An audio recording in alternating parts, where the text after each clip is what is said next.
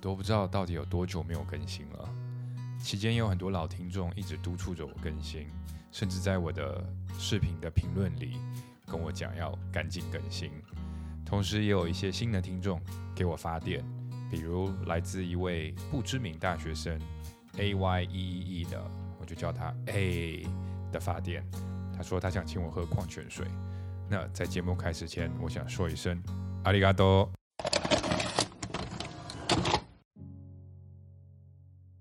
OK，今天我们要聊一聊如何摆脱生活里的无力感。无力感是一种感觉，你不管怎么做，好像都无法改变当前的状况或者未来的结果。对于很多事情都缺乏动力和欲望，哪怕可能是生活里很平常、很简单的一些小任务。然后呢，渐渐的，你的情绪也会变得比较负面，身心呢也会被长期的这种压力消磨的很疲惫。我个人认为，百分之九十九的人类，不管是那种超级有钱的，还是贫穷的，都会经历生活中的这种无力感，因为我们的生活永远都是充满各种各样的挑战，因为我们是人，We always want more，我们永远想要更多更多。你可以观察一下你周围的亲朋好友，我敢肯定，你几乎找不到一个 find themselves at peace 的人。无法找到一个对自己的人生是从心里感到很满足的人。在我所认识的人里面，只有一位有达到这个高度，那就是我的外婆。在她的身上，你会感觉到一种无比的安宁和满足的状态。听到这儿，你们可能会想象我的外婆是一个平静、安静、慈祥老人的那种模样。No，No，No，No，No，我快九十岁的外婆还是依然很 push 自己的生活。Like she's really living it。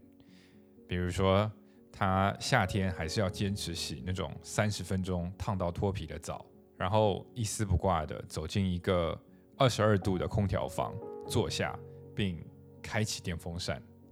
You know what I'm saying? It's pretty crazy. But I know she's happy and she's really living it. Back to the point.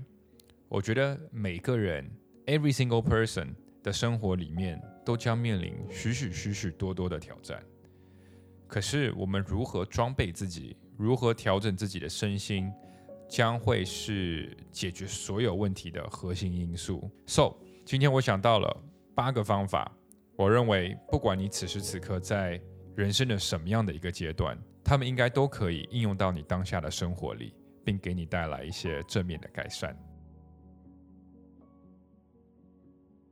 First thing first. 我们要保持一个干净的身体，千万别一下床就穿鞋出门搭地铁上班。大家可以尝试一下一天洗两次澡，因为早上的洗澡除了让你更干净以外，它会让你感觉到倍儿棒，神清气爽，就是换了一个 mood 的感觉。然后刷刷牙，喷喷香水。对了，头发也要稍微的打理一下。因为打理好自己是最最最最基本的，就像说人生如戏，如果你在看一场电影，然后电影里面的所有演员都是那种乱糟糟的，Nobody's gonna watch this movie，你也不会看这部电影。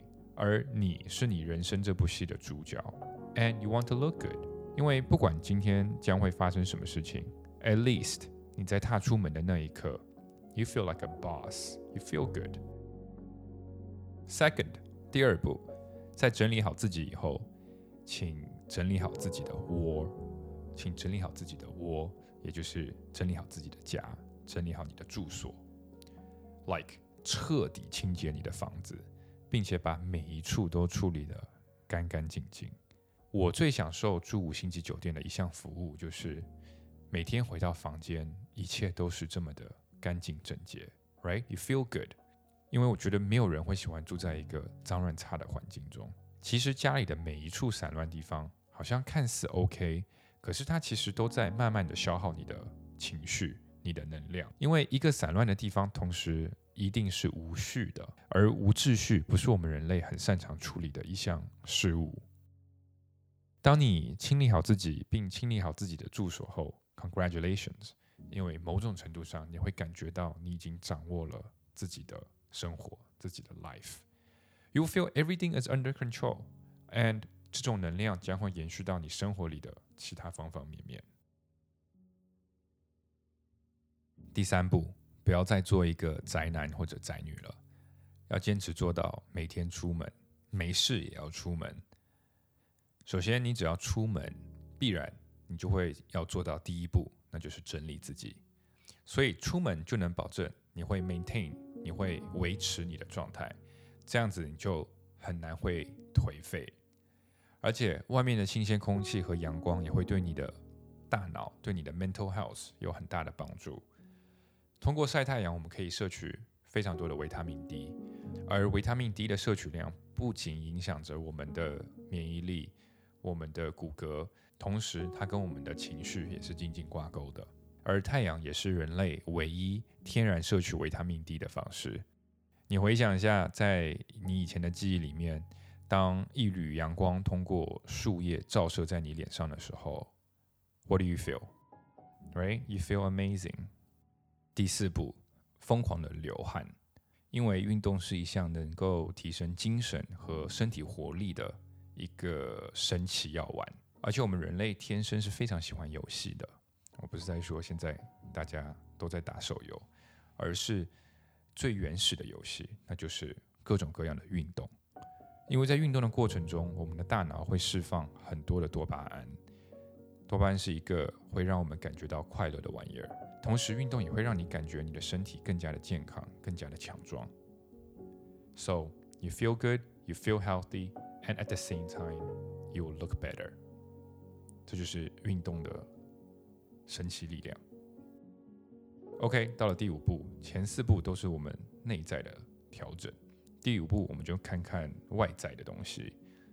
首先就是你要开始仔细看看自己的钱都花在了哪里。